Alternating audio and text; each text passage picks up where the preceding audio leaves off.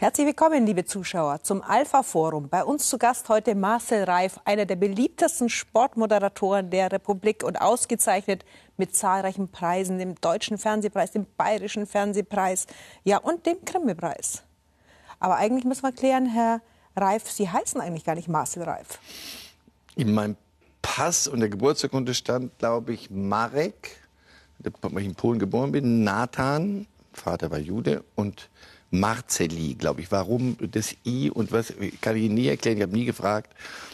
Und dann äh, haben wir das im Laufe der Jahre, äh, seit ich in Deutschland lebe, auf Marcel verkürzt, aus vielerlei Gründen. Und da sind wir schon bei Ihrer Kindheit. Sie haben es gerade gesagt, in Polen geboren, am 27. November 1949 in Waldenburg in Schlesien. Einen polnischen Vater, eine katholische Mutter. Mhm. Können Sie sich an Ihre Kindheit noch erinnern? An viele Dinge sehr gut, sehr fast fotografisch. Also ich habe dann, weiß nicht warum, geschlagen oder begnadet mit, mit, mit diesem Erinnerungsvermögen. Ich kann viele Dinge, viele Gerüche, viele Bilder, viele ähm, Situationen noch ziemlich gut mir ins Gedächtnis rufen. Lieben Sie Polen? Sind Sie da öfter? Ich bin nicht, ich habe erst wieder angefangen, äh, mich, mich mit Polen zu beschäftigen, weil mir, wir schenken uns zum Geburtstag regelmäßig Reisen. Also wir werden heute verreisen, ich weiß aber nicht wohin, so, zum Geburtstag. Und vor zwei Jahren schenkte mir meine Frau äh, eine Reise und am Flughafen sagt sie, weißt du, wohin es geht? Nee, Warschau. So sind wir nach Warschau geflogen. Dann habe ich ihr gezeigt, weil Sie von Waldenburg mit Ihrer Familie ja dann nach Warschau gezogen, nach Warschau gezogen sind, ja. Und Dinge, die ich viele, viele, viele Jahre nicht mehr gesehen hatte, habe ich mir wieder angeguckt. Da, wo ich gewohnt habe und habe meiner Frau das alles gezeigt. Und jetzt war ich zum Länderspiel ähm, Polen-Deutschland äh, kürzlich wieder da, weil ich wie deutsche Botschafter was gemacht habe. Und ich merke, dass mich diese Stadt ähm, anzieht. Also ich werde diese Besuche jetzt in, in größerer Frequenz jedenfalls wieder machen ähm, als, als viele Jahrzehnte davor. Sie sagen, Sie denken in Bildern. Was ist das Bild, das Ihnen, wenn Sie sagen Warschau, Kindheit in Warschau, was ist da hängen geblieben? Kakao fürs Haare schneiden. Kakao fürs Haare schneiden? Mhm. Verstehe ich nicht. Dieser, dieser, das kennt viele kennen das. In Warschau gibt es diesen Zuckerbäcker, dieses Hochhochgebäude, diesen Palast, den, den die, die Russen den Polen damals geschenkt, die Sowjets den, den Polen geschenkt haben. Und die müssen mit diesem hässlichen Bauwerk weiterleben, ist aber inzwischen äh, städtisches Denkmal. Und da unten gab es einen Friseur und ein Kino. Und da weiß ich, dass wir sonntags Kinderfilme da gucken gefahren sind und einmal im Monat, glaube ich, zum Friseur. Und weil Kinder mögen Friseur eigentlich nicht, also ich jedenfalls war kein begeisterter Friseurgänger, aber es gab dafür Kakao, heißen Kakao. Das sehe ich heute noch wie, wie, wie gestern. Also Sie sind bestechlich. Im Fußball sind Sie ja, gelten Sie als der Unbestechliche. Was es hat, noch, Fans, keiner mit, es hat noch keiner mit Kakao probiert. Vielleicht sollte man das Borussia Dortmund mal sagen. Der Marcel Reif, der liebt Kakao. So. Bleiben wir bei Ihrer Kindheit. Sie blieben ja dann mit Ihrer Familie nicht in Polen, sondern die Familie beschloss, nach Tel Aviv zu gehen. Mhm. Wir haben schon gesagt, Vater polnischer Jude, Ihre Mutter Katholikin aus Schlesien. Was war da die ja, die Anregung? Warum sollte es Tel Aviv sein? Na, also erstmal äh, hieß es nichts wie weg, weil es gab so um die Zeit ähm, 56 rum äh, so antisemitische Tendenzen wieder in Polen und da hat mein Vater sehr schnell gesagt, nicht ähm, ob überhaupt, sondern nur wie, nur, nur weg. Und Sofort, die Mutter als deutsche Katholikin, wie war es da in Polen? Die Mutter war hatte auch sehr viel Deutsch als Schlesierin. Äh, es war sehr deutsch-polnisch, sprach perfekt Deutsch und ein wunderschönes Polnisch, das Warschauer Damenpolnisch. Das klingt wie wenn Wellensittiche zwitschern. Ähm, aber es war klar, man würde weggehen. Also das war, das war überhaupt kein, das habe ich mir später erzählen lassen. Das war sofort, als diese Tendenzen aufkamen, sagte mein Vater, weg, raus, nicht nochmal. Der hat den Holocaust überlebt und, und alles, was dazugehört, also weg. So, nach Deutschland direkt, da gab es Verwandte meiner Mutter.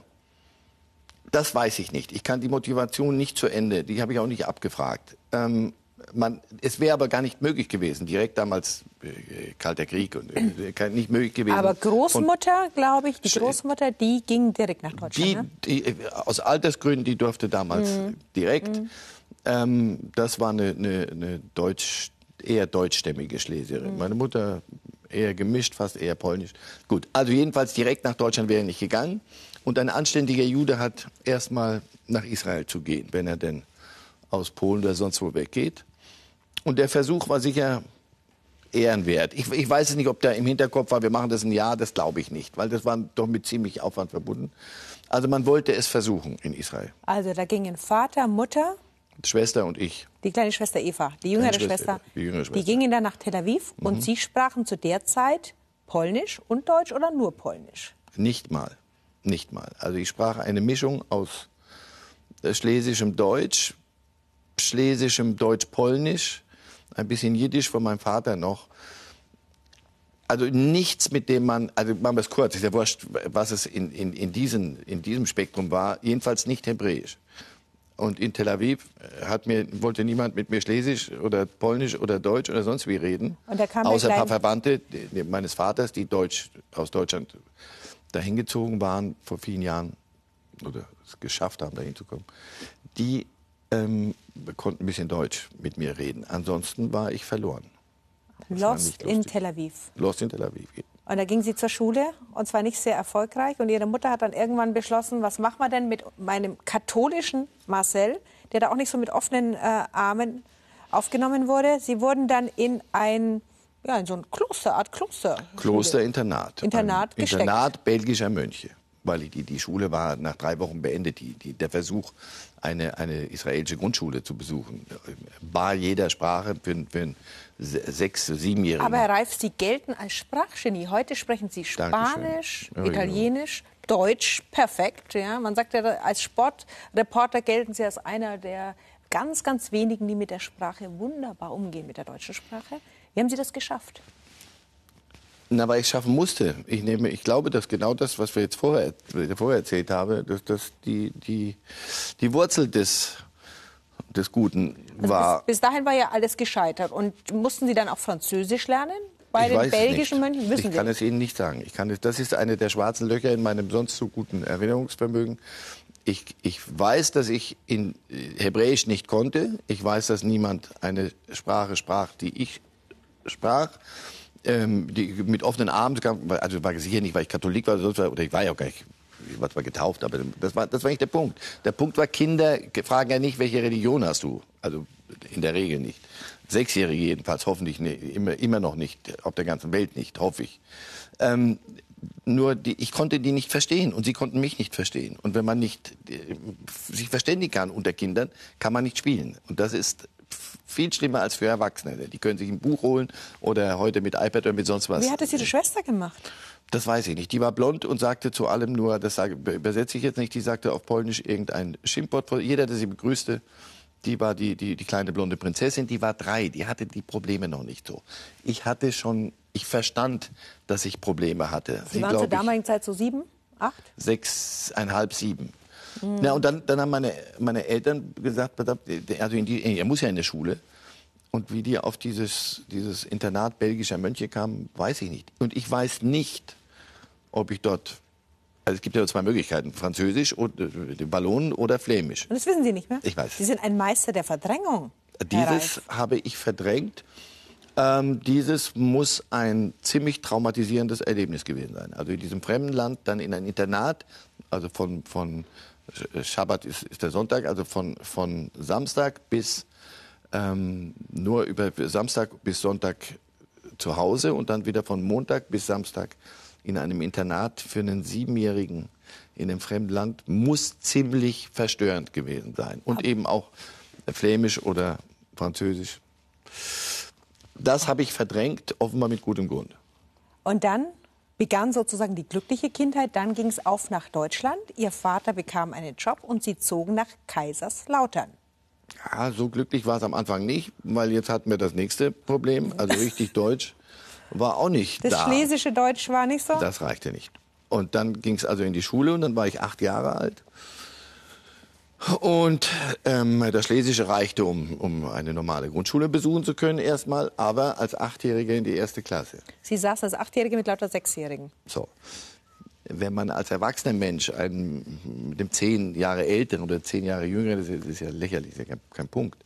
Aber für die zwei Jahre zwischen acht und sechs, der Unterschied ist dramatisch. Also, hat es Sie nachhaltig geprägt? Sie deswegen, gelten ja als eitler Mensch, wenn ich das sagen darf. Ihre Frau so. hat sogar mal behauptet, Sie sind eitel. Sie gelten als eitler Mensch, der auch gerne ja, auf der Bühne steht.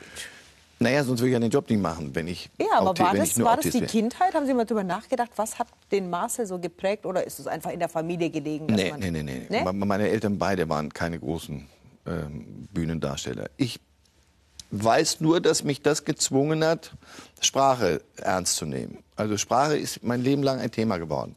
Äh, ob das heute prima ist, also meine äh, Fremdsprachenkenntnisse sind okay, aber es ist ja nicht so, dass ich jetzt philosophische Diskurse in Spanisch abhalten könnte. Aber ich verhungere nicht, ich vereinsame nicht, ich verdurste nicht. So, Punkt. Ähm, dieser Zwang, ich muss mich verständigen können, egal wo ich bin, und wohin ich auch komme. Also 2002 Weltmeisterschaft Korea-Japan. Da hilft dir Englisch auch nur in, in glücklichsten Ausnahmen. Aber sagen Sie nicht, Sie haben Koreanisch gelernt. Nee, das habe ich eben nicht. Aber ich hab, fühlte mich die ganzen sechs Wochen, die ich da rumgereist bin, schrecklich eingeengt. Viel mehr als Kollegen. Das also das war so ein Trauma, dass Sie gesagt haben, das Achtung. ist mein größtes Trauma, ich kann mich nicht verständigen. Schon wieder. Ich, ich, niemand versteht mich, ich verstehe den nicht. Wie kriegen wir das geregelt? Und das, nach sechs Wochen war es vorbei. Also, so geht es mir überall, wo ich hinkomme und ich die Sprache überhaupt nicht spreche. Deswegen ist Sprache, äh, macht, macht mir Spaß auch mittlerweile. Und ob das dann dazu geführt hat, äh, nachdem ich ziemlich geduckt als Achtjähriger in der sechsjährigen ersten Klasse ähm, bestehen musste irgendwie oder durchkommen oder überleben. Für ein Kind sind das ja existenzielle Punkte. Ob mich das dann äh, zur, zur Selbst- und Außendarstellung geführt hat, das Vielleicht war es ja auch der Fußball. Ihre Mutter hatte ja dann die glänzende Idee und sagte, Mensch, jetzt müssen wir was tun für den Marcel, dass der sich ein bisschen heimisch fühlt. Wenn das Wort Heimat für Sie überhaupt etwas bedeutet. Mhm. Jetzt stecken wir den in einen Fußballverein. Kaiserslautern gibt es ja, das ist jetzt unfair, all den anderen, die weghören. Aber es gibt den großen ersten FC Kaiserslautern, der ist identitätsstiftend in dieser Stadt. Das ist viel mehr noch als in Und München. Und da waren Sie ja sehr erfolgreich, ne? Naja, ich war bis sehr... Bis zur A-Jugend, glaube ich. Ja, ja, bis zur, bis zur heute U19 habe ich beim ersten FC Kaiserslautern gespielt. Es hat dann für die Profikarriere nicht getaugt am Ende, was auch gut ist so, aber... Woran scheiterte es? Am Ehrgeiz sicher nicht. Nein, aber mir fehlten so ein paar, paar fußballerische Gene, die es braucht. Also ich war gut, wenn wir in Führung lagen, aber ich war nicht zu sehen, wenn wir im Rückstand waren. Mir fehlten so ein paar deutsche Gene offenbar. Aber als wenn wir führten, war ich ein, ein begnadeter Fußballspieler. Und in der Rückschau sage ich immer, jeden Tag besser. Also morgen bin ich noch besser gewesen als heute. Aber weil Sie von Genen sprechen, diese Fußballleidenschaft, die hatten Sie auch vom Vater. Schon in Polen ging der mit Ihnen auf dem Fußballplatz. Mhm. Und da gab es einen, ich glaube, einen Torwart, einen polnischen Torwart. Das ist sozusagen, ja, das war Ihr Idol, Ihr mhm. großes Idol. Ich hatte zwei Idole bei dem Club, der heute Legia Warschau heißt.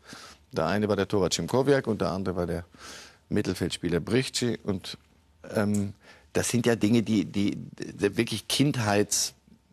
Ähm, Ereignisse, die einen so prägen, weil ich die gesehen hatte mit, mit fünf. Mein Vater mir Motorrad mit, mit mir ins Stadion gefahren zu den Spielen. Und erstens die, die dieses Vater-Sohn ähm, exklusiv haben können. Die kleine blonde Schwester ist nicht dabei und man, man Vielleicht einfach mal so eine Klammer machen. Die kleine blonde Schwester, zu der es ihm nie gelungen ist, eine wunderbare Beziehung aufzubauen. Sie beiden mögen sich, aber lieben sich nicht. So kann man es sagen.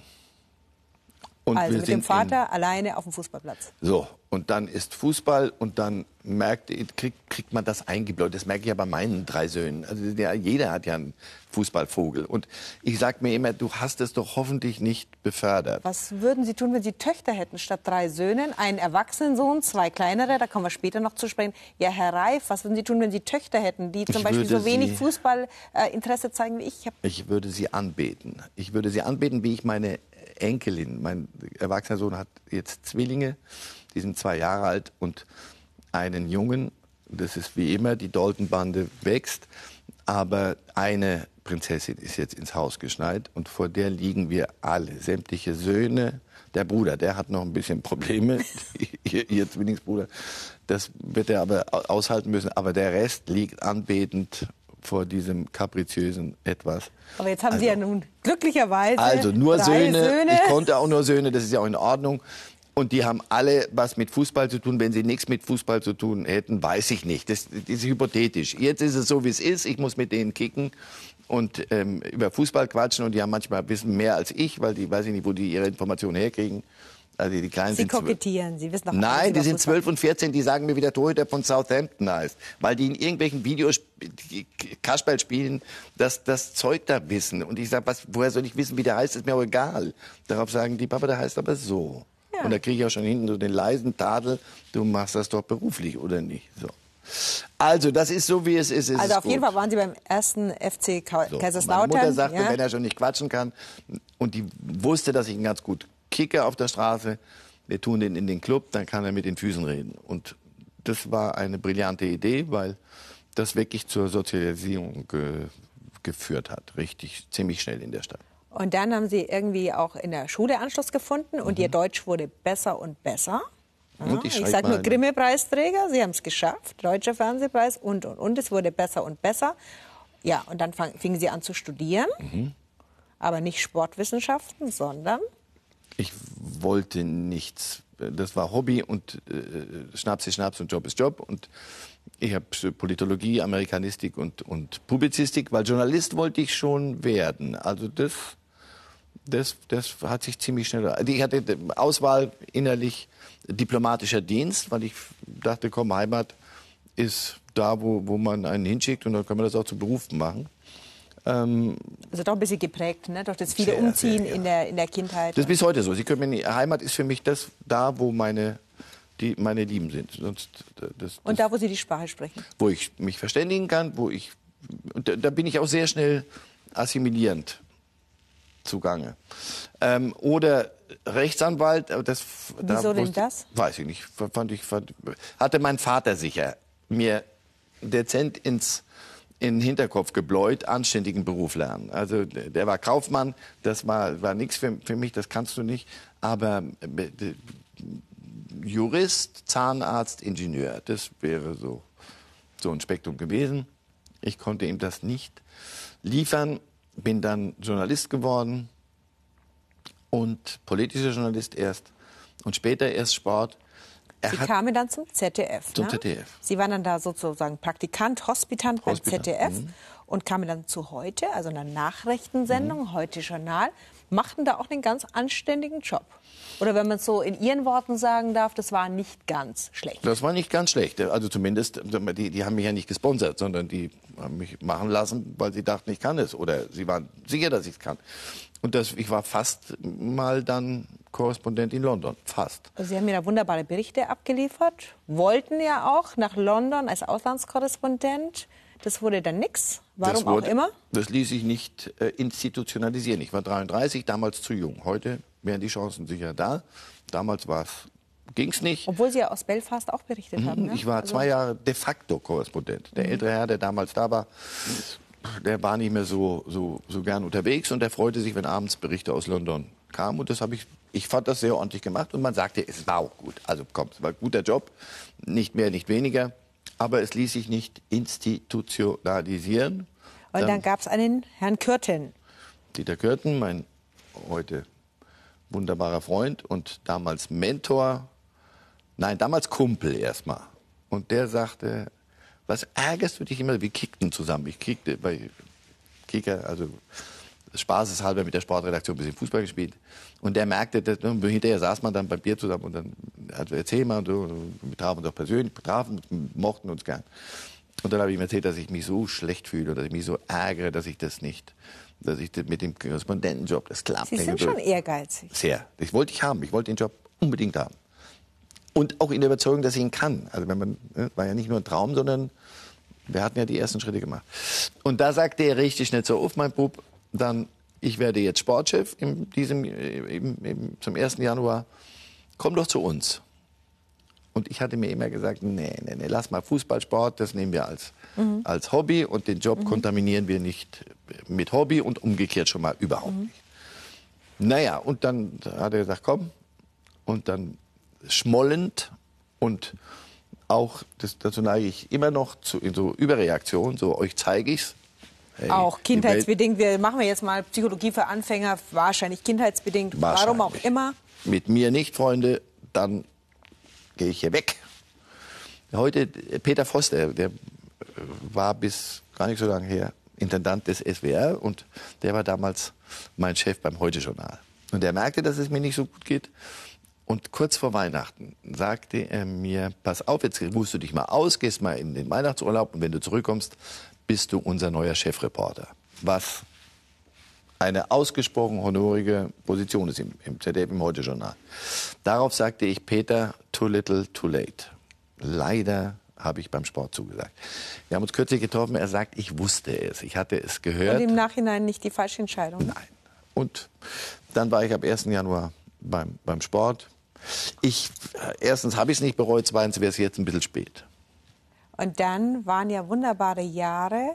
1994 war eine Weltmeisterschaft. 1994 war für Sie sowieso ein prägendes Jahr. Ich mhm. glaube, ist es richtig, Ihr Vater starb Mein Vater ist gestorben in dem Jahr. Und 1994 gab es dann eine große Entscheidung. Da machten Sie noch die Weltmeisterschaft. Mhm. Und noch vor der Weltmeisterschaft machte man Ihnen ein unanständiges Angebot von RTL, mhm. damals der Chef Ma. Mhm. Und da konnten Sie nicht widerstehen, weil, weil, wegen des Geldes? Ach, Uli Hoeneß sagt über Fußballspieler, die sagen immer, sie wollen die fremde Sprache lernen und die fremde Kultur, wenn sie ins Ausland gehen. Was sie meinen, ist die fremde Währung.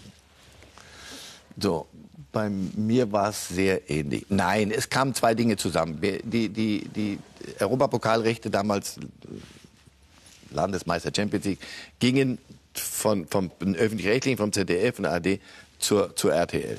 Jetzt wären mir geblieben als Arbeitsnachweis eines Jahres dreieinhalb, eins auf Schnitt und ansonsten drei Spiele da kommt wieder der Ehrgeiz raus ne? und die Eitelkeit. ja, aber das ist nicht nur, aber das ist ein bisschen wenig für, für so. Und dann so im Öffentlich-Rechtlichen so da sitzen und, und die Zeitung festhalten mit den Ellbogen, das fand ich nicht so lustig. Plus, das Angebot war, war unanständig finanziell. Also das, das konnte ich nicht. Das, could, uh, und der damalige ZDF-Intendant, Herr Stolte, war, glaube ich, da nicht so begeistert. Dass der war richtig sauer. Marcel Reif, der ja da schon richtig bekannt war. Richtig naja, ich war deren, deren Aushängeschild als, als Fußballkommentator. Ich hatte das WM-Finale kommentiert da und das ZDF, wie Rolling Stones. ZDF verlässt man nur mit den Beinen voraus. Und dann war es auch noch abgeworben und, und eben, das war klar. Und er erfuhr das, glaube ich, irgendwie aus der Zeitung auch, ne? Die Bildzeitung ja, titelte da. Na, irgendein Idiot hatte das geleakt irgendwie und ähm, das so, ich wollte das Ihnen selber sagen. Ich wollte im ZDF, dem Chefredakteur damals Klaus Besser, wollte ich sagen, habe ich es auch getan. Nur es war leider schon. Und da waren Sie auf der Weltmeisterschaft sozusagen, kommentierten da wunderbar fürs ZDF und da las dann der damalige ja, Intendant Stolte die Bildzeitung Reif geht zur RTL da war eine irre Summe drauf. Ne? Mhm. Die, ob sie ganz so stimmte, weiß ich nicht mehr. Jedenfalls weiß ich nur, dass es hieß, Klaus Bresser möchte dich am Montag sprechen. Der war so toll und sagte, ich mache Ihnen ein Angebot. Ich weiß aber, dass es nicht reichen wird, aber vielleicht kann ich Sie noch mal umstimmen. Stolte äh, ließ mich dann oben antanzen im 16. Stock und äh, war richtig wütend und sagte, Sie haben die WM nur als Bühne benutzt, um sich um ihren Marktwert zu steigern. Da habe ich gesagt, ich habe aber dem ZDF nicht geschadet während dieser WM. Um es kurz zu machen, viele Jahre später, die Zeit bei RTL neigte sich aus vielen Gründen dem Ende entgegen. ZDF hatte das Gefühl, die Sportredaktion, sie haben da so Vakanzen. Dieter Körten war nicht mehr in Amt und Würden, aber war die graue Eminenz, die immer noch Personaldinge ähm, doch mit beeinflusste. Der rief mich an und sagte, hast du nicht Lust, wiederzukommen? Sag ich, Dieter, kein Unsinn. Ich kann gar nicht wiederkommen. Äh, Stolte würde rotieren. Mit dem habe ich gestern gesprochen. Und der hat gesagt, wenn ihr meint, er müsste wiederholen, dann macht's halt.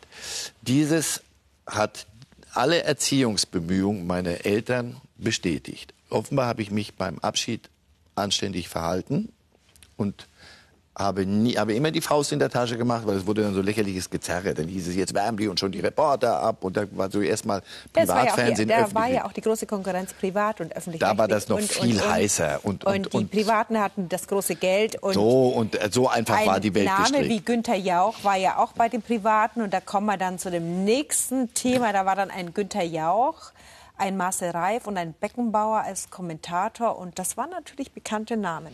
Und unvergessen natürlich ihr Auftritt Champions League und das Tor. Ja, das, Habe zusammen, ich vergessen, aber das nicht. zusammengebrochene Tor. Und da kam der legendäre Satz. Ja, 76 Minuten mussten Sie da überbrücken. Marcel Wussten Reif, wir aber nicht, dass wir es überbrücken müssten, sonst hätten wir es nicht gemacht. Ja, was hätten Sie getan? Wären Sie gegangen? Wir wären nach Hause gegangen. Wir hätten gesagt, spielt Musik oder spielt irgendein Mickey Maus Film. Was sollen wir hier machen? 76 ja, aber dann hätten Minuten. Sie den Bayerischen Fernsehpreis nicht bekommen. Auf jeden Fall. Hätte, hätte Fahrradkette, sagt hier Auf Hermann Gerland Günther immer. Jauch und Sie haben 76 Minuten überbrückt. In Madrid versuchte man da ein zusammengebrochenes Tor irgendwie aufzustellen. Es war grotesk, es war witzig und Sie sagten den legendären Satz, hoffentlich ist es jetzt richtig, noch nie hätte einem Spiel ein Tor so gut getan wie heute. Mhm. Was Ja. soll ich jetzt machen? So habe ich es gesagt. Das war ein guter Satz. Der passte. Der war okay. Und das Gibt war, Sätze manchmal, die passen genau zum richtigen Zeitpunkt. sind der Sie war, stolz drauf? Ach, stolz nicht, aber der, der passte. Weil wenn ich so gucke, manchmal, wie oft sitze ich am, am, am Reporterplatz und denke, wer hat dich denn gezwungen, jetzt diesen Quatsch zu erzählen? Warum fängst du diesen Unsinn an jetzt? Aber das ist so ein Satz, wo man sagt, das passt. Oder manchmal gibt es im Spiel so Momente, wo man denkt, ja, das hast du jetzt mal wenigstens kurz und präzise. Also für den. Satz wurden Sie von allen geliebt, aber es gibt auch viele Momente, da wurden Sie nicht von allen geliebt. Entweder mag man Marcel Reif oder man mag ihn nicht. Und viele der Fans, ich sage mal Borussia Dortmund zum Beispiel, mögen Sie nicht so. Die sagten, das ist doch ein Bayern-Fan. Und, in Und da wurden Sie auch mal gesperrt. Nee, nee, nee. Das, ist eine, das war eine April-Scherzgeschichte, aber die lassen wir so stehen. Wer soll mich sperren? Also mein Sender, Gott sei Dank. Das ist eine der Gnaden, die ich erleben durfte. Ich habe weder beim öffentlich-rechtlichen ZDF noch beim privaten ähm, RTL noch bei PayTV, Premiere und jetzt Sky jemanden erlebt, der zu mir gesagt hätte, pass auf, du musst das so und so machen. Nie. Sie, das hätten Sie auch nicht hätte ich, getan. ich sofort hätte ich gesagt, pass auf, dann haben wir uns getäuscht ineinander. Das war ja auch bei. RTL haben wir ja auch so ein bisschen, das war auch der Grund, Herr Ma wollte Ihnen vorschreiben, was Sie zu tun haben. Das wollten Als Sie Sportchef. so. Als Kommentator dürfte ich machen, was ich wollte, aber der wollte als Sportchef, wollte der, äh, weiß ich nicht, der wollte mitreden dauernd. Und ich habe gesagt, da brauchen Sie mich ja nicht. Also das ist lang vergossen, heute sind wir befreundet. Aber ähm, nein, die, niemand konnte, kann mich sperren, ja lächerlich. Aber ähm, das war ein Aprilscherz. DFB sperrte. Ne, Die so, jedenfalls, ähm, aber das liegt doch in der Natur der Sache. Ich kommentiere ein Fußballspiel. Die Mannschaft, die gewinnt und die Fans dieser Mannschaft sind beseelt und freuen sich über alles. Und da kann ich geredet haben, was ich will, die finden das gut. Die anderen finden es nicht gut, wenn man verliert. Deswegen, das ist das Recht von Fans.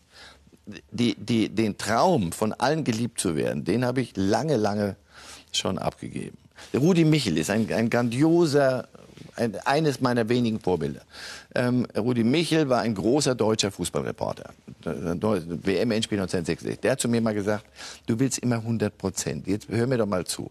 Du kannst bestenfalls 50 Prozent gewinnen. Wie was? 50 Prozent, wenn du nur den Mund aufmachst, schalten die den Ton runter. Da kannst du machen, was du willst. Keine Chance.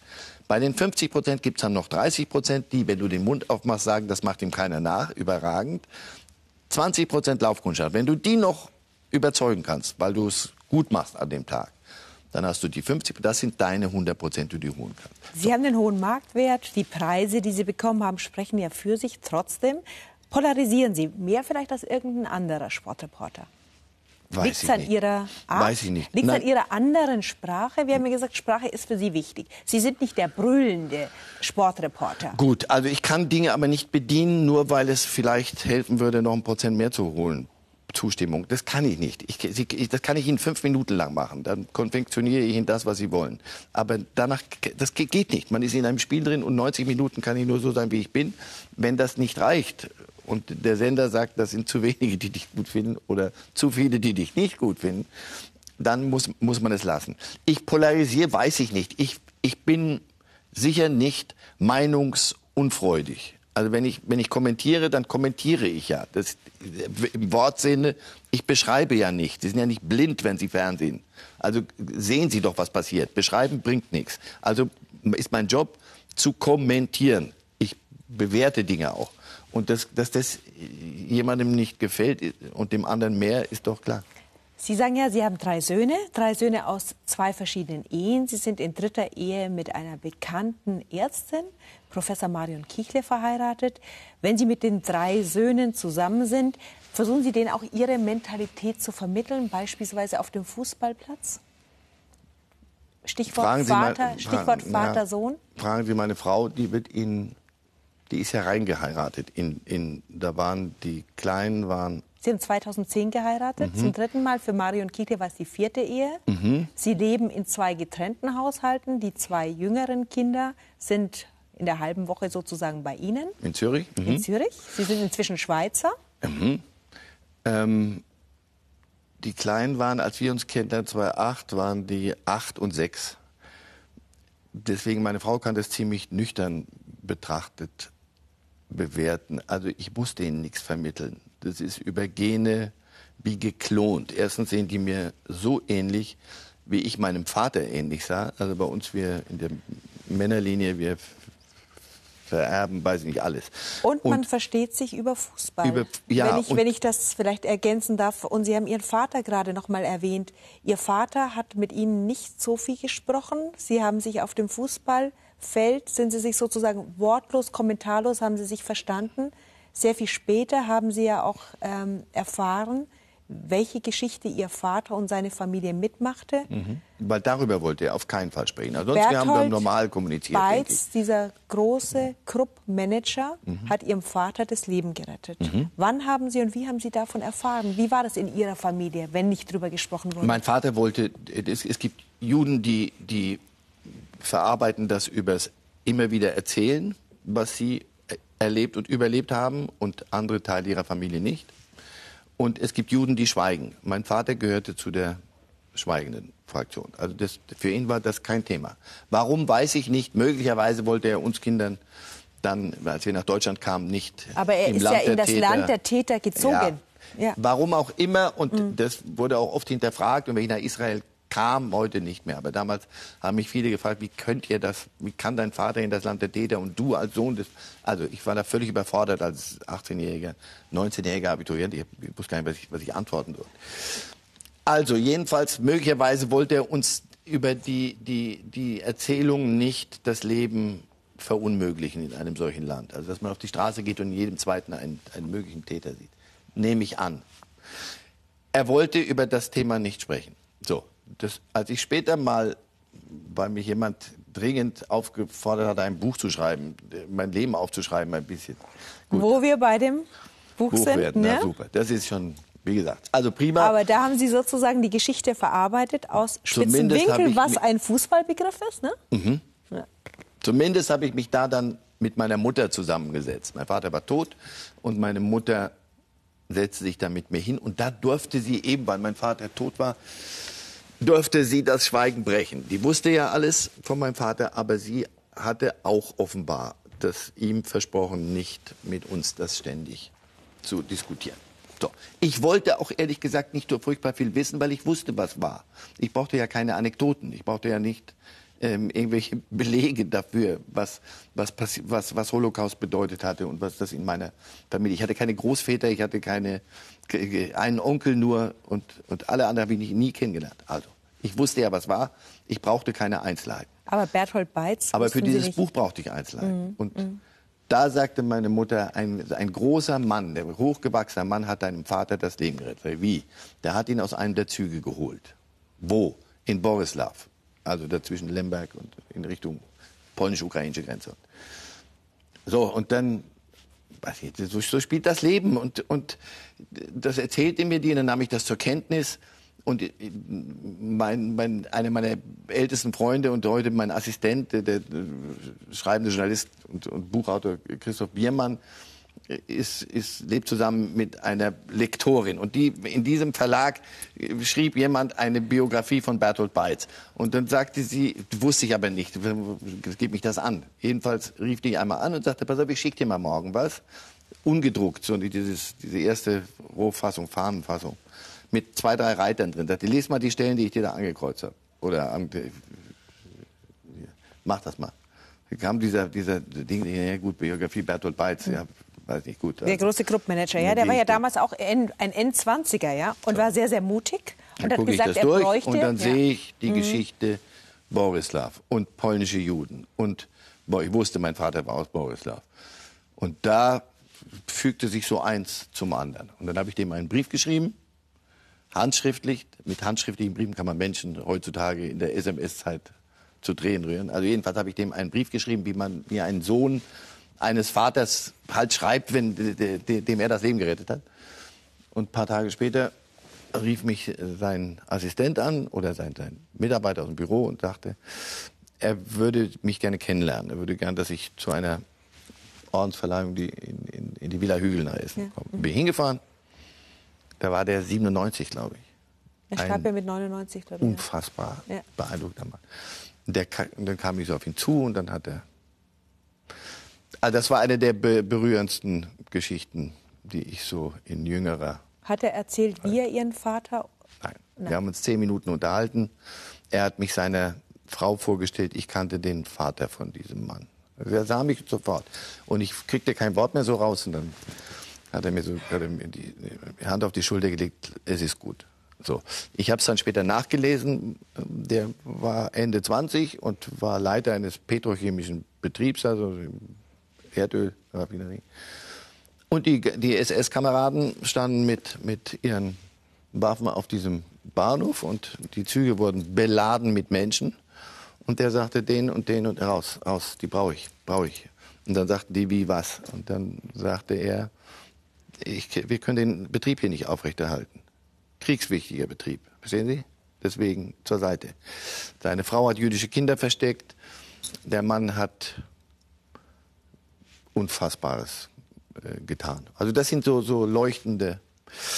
Ich habe ich hab dem dann mal geschrieben, äh, das, sein Licht hat geleuchtet in schwärzesten deutschen Zeiten. Und das ist ein toller Mann gewesen. Äh, Ironie, weiß nicht, wir waren dann bei Freunden in Sylt, Urlaub, Sommer, sehr heißer Sommer. Und dann wusste ich, er ist auch da, war er 99 auf der Insel. Ich dachte, soll ich noch mal hingehen? Aber Ich bin ja kein, weiß ich nicht, ich wollte nicht so äh, abpassen. Ich wusste, dass er jeden Tag einen Spaziergang macht, um sich fit zu halten. Er wollte unbedingt 100 werden. Er wollte den 100. noch in Das Essen war ihm nicht feiern. gegönnt. Er starb mit 99 Und ich bin auf. Sylt, gehe mir in eine, Ja. Galerie und dann klingelt das Telefon, immer mit der Bildzeitung. Der hat eine traurige Nachricht für Sie. Bertolt Beitz ist gestorben heute. 500 Meter von, von mir entfernt. Also, großartiger Mensch, unfassbar schöne Geschichte. Sie sind ja in der Familie jüdisch und ja, katholisch groß geworden. Sie feierten beide Feste. Alle Feste, die es gibt, im jüdischen, im, im katholischen Kalender. Meine Mutter, äh, schlesische Katholikin und, und sehr gute Köchin auch und ihre Mutter sowieso, die Großmutter, meine Großmutter. Also wenn es da krachte, krachte es richtig. Mit viel Sahne wurde gekocht. Aber sehr schön, sehr feine Dinge. Und mein Vater bei jüdischen Festen ging der in die Küche. Die Küche war dann nicht mehr so wie vorher, aber man konnte sie wieder Wie reparieren. machen Sie das mit Ihren Söhnen, wenn Sie da der alleinerziehende Vater sind? Ja, ich koche schon. Ich koche und ich die, offenbar, also die Daumen gehen in der Regel hoch. Und wie werden Ihre Kinder erzogen? Bisschen jüdisch, katholisch? Was ich bin, ähm, gehöre keinem ja. Club, gehöre keinem Club an. Ähm, ich habe aber von, von Sie haben Club beiden, gesagt, ne? Sie gehören keinem Club an. ich habe das übernommen, was meinem Vater wichtig war und das, was meiner Mutter wichtig war. Und das versuche ich weiterzugeben. Und das ist. Im Moment haben wir so ein bisschen mit dem, mit dem großen, größeren, der kleinen habe ich kurze Sendepause. Wir werden uns sehen uns jetzt ein paar Wochen nicht, weil seine schulischen Leistungen nicht so waren, wie ich mir das vorstelle. Und meine Idee, wie man das repariert, war etwas anders. Darauf sagte er, er bleibt jetzt erstmal bei Mama äh, und bringt das in Ordnung. Und wir haben uns verabredet. So. Patchwork-Family und zum dritten Mal verheiratet, Ihre Frau zum vierten Mal. Ist auch nicht einfach, Herr Reif. Nein, das ist dann einfach, wenn, wenn, wenn der Pulverdampf sich verzogen hat und alle die Situation annehmen, wie sie ist.